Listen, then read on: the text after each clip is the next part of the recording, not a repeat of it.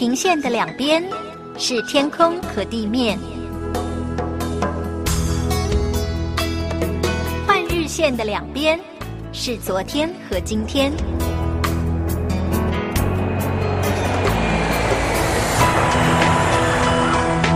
我们在同一个国度，但在不同的地方，超越语言，超越时间，看上帝的爱。如何开始，没有结束。国度换日线。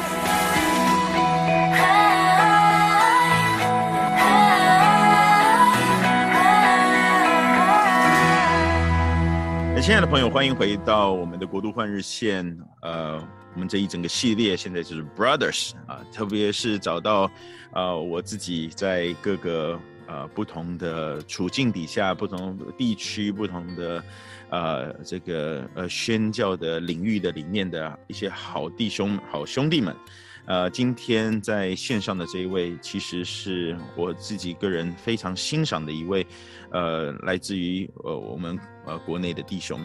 那他呃，因为我们为要保护他的他的他的身份，他的 identity 啊，但是虽然我们讲的东西非常非常的重要，我实在是不想要。呃，让大家错过呃这么呃这么棒的一位呃这一位好朋友啊，他他所知道的，所以他所他所能够分享的这样子的消息，所以我想要跟大家来介绍一下王再来弟兄哈。那王弟兄其实呃他在呃服侍呃呃不同的教会做宣教的动员，也有相当的一段的时间了。那今天，呃，我我们呃这一整个系列想要跟大家一起来分享的，其实就是我们呃内地的呃教会，呃中国大陆的教会，呃呃在走宣教的这一条路上啊，有什么样子的一些的过去，很多人也许风闻过、听说过，或者是你自己有参与过部分。但是，也许我们今天能够从呃第一人称的视角能够来看的时候，能够来听的时候，呃，对我们来说会有更大的一种不同的视野。那哦，呃，再来兄你好，跟大家来呃打声招呼吧。好，大家好，很高兴有机有这样的机会能够啊、呃，在这样一个平台能够跟大家分享一些啊。呃嗯不太容易分享的东西，但是啊，能够敞开的，能够啊，跟大家通过跟瑞一些交谈，然后啊，能够希望能带出一些对大家有益的啊一些资讯吧。对我们呃，这个呃，国内叫做博客啊，海外啊，不管叫做 podcast 或者是用别的这种平台的呃这个意思来说的话，其实呃从。呃，从我自己的角度，我很希望就是说，我们能够很 casual、很很自然的能够来聊一些的东西。呃，每一次在跟我们呃内地的呃这些朋友们在聊天的时候，常常就会有一种感觉，就是呃我们聊到了什么，听到了什么，都感觉只是像是瞎子摸象的一个部分啊，就是呃。嗯，瞎子摸象的故事大家应该很熟悉啊。有人觉得摸到了窗帘啊，结果是那个象大象的耳朵而已啊，反正也是没有办法去描述整只整只大象长得是什么样子。呃，我我我自己的我自己的父母啊，其实呃也在呃这个呃内地呢也有服侍多年的一些的经验哈。他们我我我爸爸讲了一句话特别有意思啊，他说：如果你说今天中国在下雨，它是真的。但如果你今天说今天中国是晴天，它也是真的；你说今天中国在干旱，它也是真的。但是你今天说中国在下雪，它也是真的。那所以，当我们在讲说神在呃呃上帝在整个呃这个中国大陆的作为，尤其是在宣教的运动的推动的上面，呃，我们看到圣灵的工作，但是我们也许每一个人认识的角度和我们看见的东西是不太一样的，它有很多的多元性。但是如果再加上时间点的这个历史的这个纵深的话，那也许又是更加的多元哈。所以，那我今天想要请这个啊，请你来跟我们呃稍微的分享一下。我们不要就不要讲远，我们可不可以讲说就是最近的这十年的时间？那呃呃，国内的家庭教会也好，或者是整个的宣教的运动，它有哪些很我们很很可以。具体，但是却又比较概括性的，能够来说的一些呃一些地方嘛？好吗？哎，好，嗯，对，我觉得这个同宣教的角度来说，呃，没有人就像刚才瑞讲的，没有人可以代表中国教会哈，当然是啊，我只是代表我个人经历里头的一个视角，然后来，呃、嗯，给大家能够从就是盲人摸象吧，可能我摸的象腿，然后你看看 象腿的样子，啊，但是我们都大家都在努力的想要了解一个整全的大的图画。啊，但我觉得大的图画的所有者啊，这个权利在上帝那里啊，他最明白大图画是什么，然后他在运作整个的一个像黑箱一样的这样一个地方，然后啊，带着他的子民去呃探索不同的路径，然后那每个人都走过的路径拼都拼凑起来呢，啊，就慢慢的形成啊，上帝呃拥有的这个大图画啊的实现，所以没有人可以在中间邀功啊，这也是我自己觉得呃非常关键的一个点啊。呃，所以那过去四年的呃整个这个宣教的概念的认识上，我认为是一个非常啊、呃，算是一个收割期吧啊、呃，因为啊、呃、在从那个七八十年代大呃教会的快速的增长，到后来城市化，大家进入城市，然后开始追求对啊、呃、神学的认识，追求开始啊、呃、有这种公开化社会的影响力啊、呃，其实有很多人在这种啊、呃、里头开始迷失啊。过去农村的信仰，啊、呃，在一个非常简单的一个处境里头，然后大家啊、呃，从一个经验的角度来认识啊、呃，这位上帝。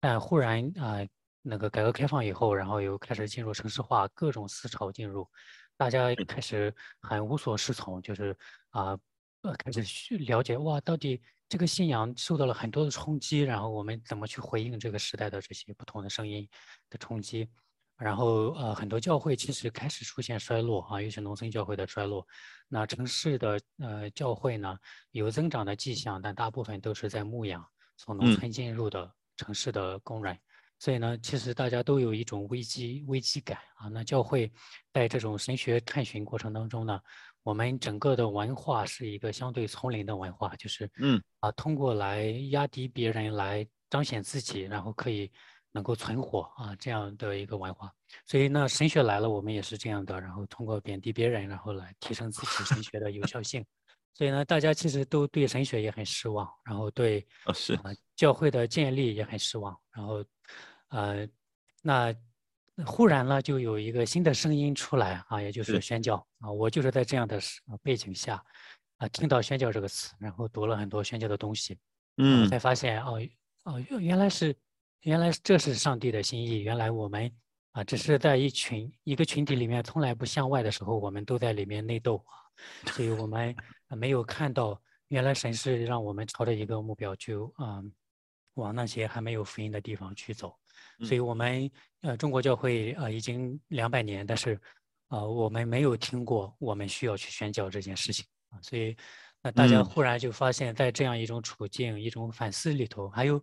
啊，过去在农村的很多的圣灵的能力、神迹啊的彰显，也渐渐的在城市化的环境当中啊销声匿迹了。然后大家也感觉没有这种心里面的力量，也没有理论上的高度的支持。那我们到底要往哪走？所以啊，那宣教过来的时候，我觉得大家好像抓一个稻草一样的抓住了它。然后啊，我觉得是上帝的一个时刻在中国，然后啊一个啊能够进来从。其实从零八年那个奥运开始啊，大家就开始认识整个世界，开始啊有这样的啊跟跟不同的民族有一种啊开始全民性的有一种互动的意识，然后在这个里头，我觉得嗯宣教成为了一个非常啊重要的一个点，就是我们今天啊教会的路在哪里？所以大家希望这个宣教能够成为我们教会合一的路。然后教会复兴的路，复兴的路，所以呢，嗯、呃，那一定程度上我自己也经历了这过去十年的，在这里头当然有很多好的方面，就是我们开始认识到，啊、呃，就是我我从我开始出来做宣教啊、呃，然后那时候所有人都说，哎，我们身边还没传完呢，你为啥要出去？到后来大家发现，哎，你这个中药。然后到最后，哇，你你是我们要听你你讲什么，然后要听听你说，因为我们很想了解宣教。到最后，我们也要去宣教，然后我们也想啊、呃、派人出去，应该怎么做？到最后啊，我们也派人出去了，那他在前面要怎么做？所以就啊，这个一步步的发展，我看到呃，上帝呃让很多人开始参与宣教了啊，但是难难处就是我们呃，大家对他的期待是什么？就是我们把他抓住一件东西的时候，他这个东西不是神自己。然后呢，他就取代了呃上帝啊，就是像我自己也是这样，嗯、我我把宣教抓住啊，然后我我就有点在这个事工里头成了我一生的追求啊，我的，然后我我抓着他不放的时候啊，在这里头我经经常的就偏激了，所以呢，那这个运动轰轰烈烈啊，发展了过去这十年，好像就是像一个运动一样，但是到今天啊，大家开开始意识到。啊，整全啊，就是我们，我们缺失了什么？当我们只抓着这些东西的时候，我们丢掉了什么？然后，那过去中国传统教会的东西里头就没有好的吗？哦，当我们去反思那些问题的时候，我们因为神学而吵架，而教会分裂，然后各种的呃团队的问题而分裂的时候，嗯，我我们呃过去的东西有些什么好的？我们我们丢掉了什么？我们怎么去更整全的来看这件事情？啊，宣教不是我们的偶像，然后是我们，啊，是整个神国里头的啊一个重要的啊一个部分。然后我们怎样去整体的去看？所以我觉得这四年走过来，我觉得是有轰轰烈烈的地方，啊，但是我觉得更对我来说，更多是从个人的角度来反思。像疫情一下子停下来的时候，我自己也有很多这种反思，嗯、就是我啊，我过去把宣教是怎么看的？我是否太目标导向？想完成大使命，因为我们呃中国人都是很，就是大家很苦了嘛，然后就是觉得啊、我们为什么受这么多逼迫，然后受这么多的苦难，我们很想结束这个，我也是很想结束这个啊。那忽然有了教会，那教会也不是清净之地，然后大家 又在吵架，然后也有很多黑暗的地方，所以都很苦，然后教会里也找不到满足感，然后呢就忽然发现，哎，宣教是一个可以结束这一切的一个方法，所以呢。我们就去啊、呃，大家其实都，我发现不自觉的很多中国的弟兄姐妹都进入了这样一个对啊、呃、认知里头，所以啊，呃、我还真的没从这个角度来想，原来实在是一个终末的概念，就是说哦、oh,，Let's speed up the the second coming，就是我们赶快去宣教，因为可以结束这一切，这样。是啊，所以就是末世论，我觉得是一个，但是上帝也使用这个了，我们的有限性啊，就是这个我们的一个这个。极端末世论的观点，然后带来我们的整个对宣教的这种热忱，但是，但是我们走着走着，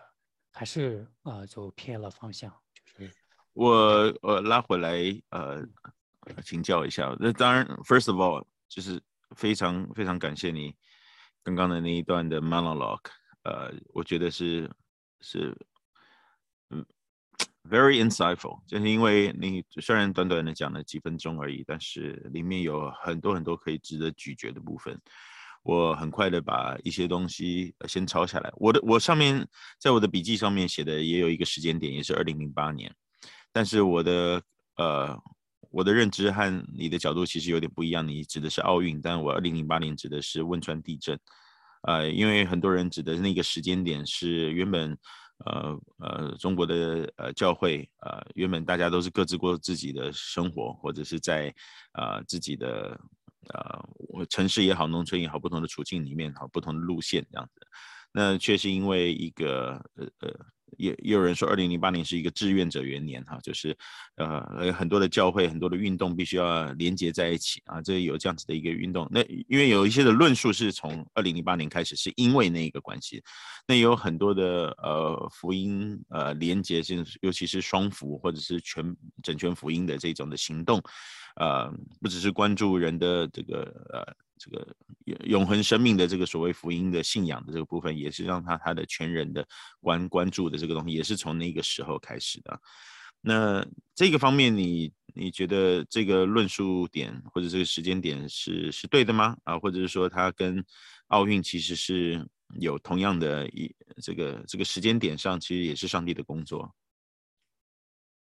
嗯，对，我觉得是一起的吧，就是那个奥运的期间。啊，我是出国了，所以我是看这个国际的这个概念，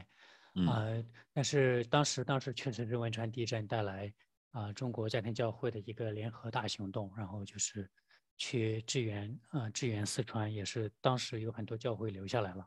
忽忽然就以前以前只是吴大家参与了，就是啊去到啊中国各个角落的这种传福音的行动，呃，现在就是零八年带来了啊其他很多不同的教会没有参与过的，开始离开自己的家乡到另外一个处境下去参与，那这个我觉得是呃一个非常呃非常关键的，确实是一个非常关键的点啊，就是零八年的这个大练兵，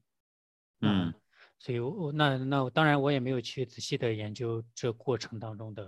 啊、呃，那时候的呃一个这个点点上是怎么去实现了这一切，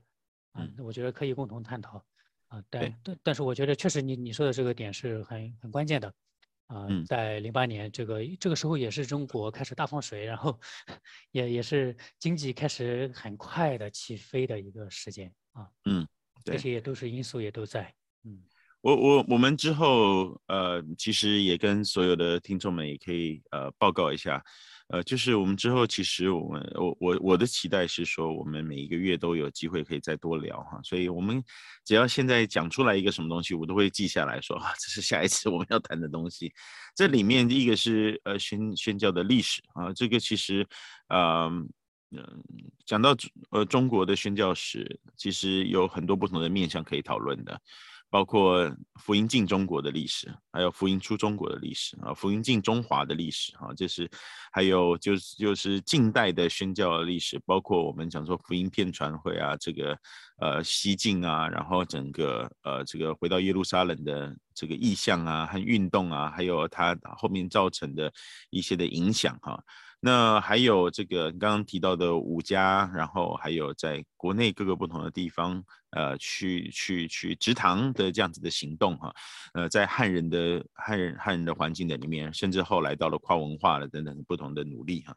那呃，还有另外我们可以提到的，呃，应应该是说有很很很不同的面向，就是。呃，当开放了以后，有很多的国际的差会，还有这些呃不同的努力哈，比如说学生福音运动啊、这个像像呃这个学员啊，Campus Crusade 啊，或者是其他的，呃，他们在在在呃这些事情上也做了非常非常多的努力，他们也看到呃这个有这么大的一个潜力，这个中国可以成为一个真正的宣教大国，意思就是说。也能够成为全球呃这个福音片传的一个非常非常重要的一个一个力量，但是我们在讲到过去的十年的时候，这个主题的时候，我们必须要提到的一个呃不能回避的一个话题，那就是把握时机课程。那把握时机课程其实呃呃更早期，可能在二零零八年、零九年就已经引进了华人的世界了。一开始是从香港开始的，然后再进入到台湾啊，其他的海外的地区。还有还有，当然就是中国大陆国内哈，那呃这个的发展也是非常的有呃有有有神他自己的呃的作的作为哈，这个我们以人的角度来说是其实想不太到的哈。那当然，同一时间也有很多其他的宣教推动的这些呃的努力哈在进行的。但是这个东西，呃，这个课程也好，或者是说它现在后来发展的许多其他，其实在国内有一个很很深刻的一个一个一个痕迹。你可以就你所知的部分跟我们大家分享一下，好不好？嗯，好。对，把握时期，我觉得是一个也是一个特别的时间啊，零九到一零年这个时候进进来中国。然后啊，那时候其实我觉得把握时机这过去的十年是收割啊，在收割过去的中国的上帝在中国的一些预备。嗯，我们进到每个城市都有人啊，上到把握时机就发现啊这个东西的好啊，就是其实这个口口相传的这个口碑啊，为什么他觉得好呢？因为这个课程的很多点。啊，触到了中国教会的痛点啊，就是我们是 经验神学的这样的背景嘛，所以啊，大家就是通过经验学习的时候，其实越痛的时候啊，学的呃越越多啊，所以呢啊，那在这些痛的过程里头，我们看到了很多教会分裂，很多教会的问题，然后啊，把握时机一一来的时候，哦，就一下子戳到了我们这各种各样的问题。啊，包括把握实际的整个的呃这个课程设计的运作，就是啊有课程统筹，然后啊导修导修员、小组长，然后他启动了很多弟兄姐妹他的这种释放。就是以前就就中国就进入了一个啊长者讲道，然后年轻人参与听到啊这样一个模式，然后就是大家就跟着，然后但是把握时机它带来了一个我觉得是一个门门训的一个回归，就是我是课程统筹，我要发展这些弟兄姐妹成为导修，成为小组长，然后慢慢他也成为课程统筹，就是有一个这样一个呃像那个学员的 Win Bill Send 啊这样这样一个模式啊就。把一个课通过一个课程来带进来了，然后带进来很多人就发现了他的好，因为为什么？因为很多教会被边缘化的，啊，很有想法的，对上帝很有负担的弟兄姐妹，他们忽然找到了一个啊，我可以施工的一个点，然后而这个点呢是大家认可的，就是很多教会的呃牧者来上了以后也是觉得，哇，这个真的好，过去的很多我的疑疑惑啊都给我解答了，然后就是。啊，其实很多很多痛点都被啊、呃、处理，嗯、所以呢，这个啊、呃、就让这些年轻人呢，就一不大部分都是年轻人，当然也有一些就是啊，进、呃、从后学后神学时代或者后宣教时代，就是过去五大家的后宣教时代回来的一些人，还有上了神学回来在教会里头，因为他的经验不足不被重用的这群人，也找到了自己的啊、呃、这个平台，所以嗯。呃那那把握时机就在这样一个呃点上，然后嗯，我是当然是上帝的手在背后，然后让这样口耳相传，形成了啊、呃、大家嗯、呃、就是到哪里就是都是口碑特别好的啊，就是大家都都特别认可的，然后也觉得这是个时代性的一个上帝的声音，所以呢啊就形成了这个共识，那就慢慢的形成一个运动呢啊，我觉得就是。很自然的情况，就是其实不是这个课程怎么样啊，我自己觉得是，啊、其实很多那个七八年以后啊，很多神学进来，啊，很多宣教策略进来，很多方法论进来，啊，课程进来，其实它就是，啊、呃，它进到了一个收割期的里头啊，就是，啊，但前面是一些属灵积淀、属灵孕育的那个过程，啊，大家其实没有参与去不去思考的时候。啊，你好像觉得是一个方法论或者一个课程，它的精准有效达到了这个作用，啊，但其实我我的观察是，啊，是上帝在过去的这些预备里头，然后啊，很多人的生命到了一个点，就是那这个神的话语在这个角度的神的话语进来的时候，啊，再次的滋润了他，然后让他可以啊重新认识神的国的样子，然后更多更加的认识神，然后得到更深的这种。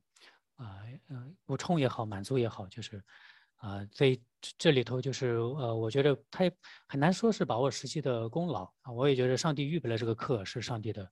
呃，很美好的工作。但把握时机并不是在所有的地方都实现了这样的，对啊，倍增的效果。所以，那在中国为什么实现？我觉得是上帝在过程当中预备了，然后，呃，就到了这个点上需要他了，啊，然后他就来了。像过去我们有很多人。啊，我自己那时候也参与动员了，大家都在看着一些不同的课程，啊，为什么大家公呃公众都都那些课程其实都在了，为什么大家挑了把握时机呢？啊，就是因为在尝试的过程当中，啊，发现它的嗯有效性啊，就是因为我们也是实用主义的，啊，就是有效性，大家才去啊都去开始啊用它，所以对，对，也许对于我们很多的听众来说，尤其是海外的人。呃，也许对于把握时机，也许呃有些人听过，但是应该都是很陌生的。呃，给大家一个大概的概念，就是以呃中国大陆呃内地上过把握时机的课的人来说，可能是全世界所有的把握时机的课程加起来都没有国内的人来上的来还要多。就是简单来说是这个样子。真的，他们呃，你你刚刚讲在不同的处境里面啊，呃，这个。呃，这个不是每一个地方都这样发生，我自己就有很深的感受。我是台湾的那个 NCT 里面的，我是 NC，就是 National Coordinator，有担任四年的时间，基本上推不起来的啊，就是有有各式各各样不同的。你看，我觉得你可以说是时间不对，或者土壤没有准备好，或者是概念没有在那里。课程东西是一样的，我们甚至是更开放的，我们更就是我们可以可以可以打广告的，可以。呃，可以可以可以用各种不同的推的方式哈，但是呃做不起来，就是做不起来。那在在北美啊，其他的地方也是一样的，但是呃内地的情况就是非常非常不一样。只能是我我今天听您讲了以后，我真的觉得说这个是一个呃很特别的神的作为，而且你用用不同的。呃，眼光来看的时候，就说 OK，这是一个时间点，或者是刚好是戳到了痛处。我觉得，呃，这也是一个，这是很特别的一个地方。但是，那到这听到现在的时候，都觉得是顺风顺水。可是我们也知道，把握时机，呃，还有整整体的，呃呃，中国宣教运动，呃，也遇到了呃一个瓶颈，或者是。一个一个 plateau 吧，或一个高高高原期，大家正在寻找下一步。那、当大家都上过把握时机之后，然后然后什么呢？就是继续的开课吗？继续训练人成为小组长吗？大家在走不出去的时候，在疫情的时代里面，在清零的时代里面，那大家要做什么事情呢？或者是说，我们就不做什么事情呢？那这也是呃有很多很多的讨论，那也让我们来看一下我们的下一步，或者是说他后来遇到的很大的挑战是什么，好不好？好，好，现在就要谈这个，嗯，这个是确实比较大的话题啊。哦，没关系啊，因为我们还有很多集可以讲，但是。如果只听到这边的话，你会说把握时机就是过去十年的一个注解，That's it。但是其实过去十年后来其实有很多的发展嘛，那我觉得也让大家能够来了解一下。嗯，就是我觉得我比较看中国是一个叫 Post CPM Season，就是啊、呃、Church Planting Movement 就教会倍增浪潮后期的一个啊、呃、一个现象，就是教会倍增浪潮在中国是发生比较早的，然后。然后，那现在在其他呃世界的地方也在发生。那倍增以后，然后有大量的基督徒信主，然后就就有很大量的基督徒出现。然后我们有啊、呃、各种的施工啊进入展开神学教育，然后啊特呃课程训练啊全都进入。这时候好像一种百花齐放的一个状状况。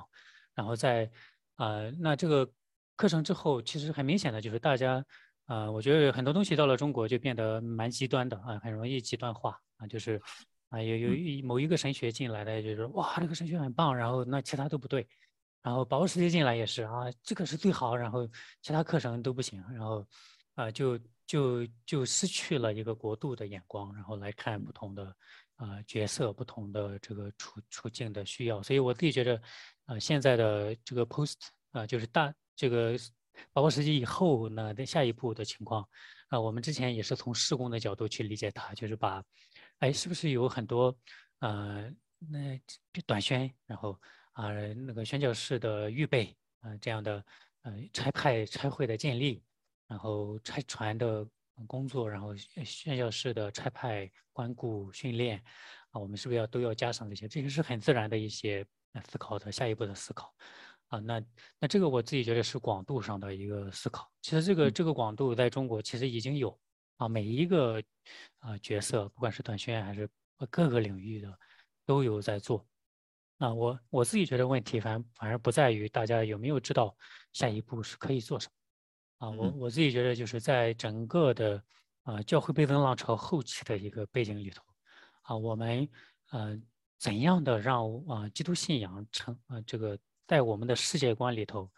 产生深入的革新和转变。然后我们，啊、呃，我觉得现在进入一个世界观的思考层面，就是我，啊、呃，我的我不是一个双层基督教的信仰，因为大部分的中国的基督徒是，啊，表层是去教会了，是基督徒了，然后对人也说是基督徒，也传福音了，但是底层是，啊、呃，信各种神，然后信也信钱啊，所以，啊，它是一个一一个世界观的一个很很很，我就说很。很很脆弱的啊一个信仰的体系，然后在那种经验里头啊所体会的一种基督信仰，我在教会里感受到了爱了，感看到了神迹了，过去的很多这种啊倍增的这种现象，嗯，那到今天呢，就是大家越越来越体会的越来越少啊，因为有病可以去医院呀，然后体会爱的群体，我觉得教会也越来越不太爱了呀，然后就。有很多利呃应利用啊，然后其实看大家已经经过这些年也看透了彼此啊，就是啊原来你也是个彻头彻尾的罪人呀，然后啊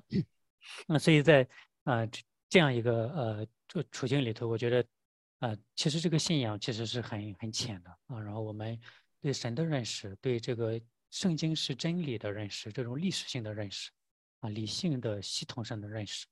那我觉得都是很肤浅的。嗯、那啊，很多方法论进来，让我们新鲜一会儿，然后我们就一个施工的导向的方法论进来，让我们新鲜一下啊，很兴奋一会儿，但很快就熄火了的那种感觉啊，就是。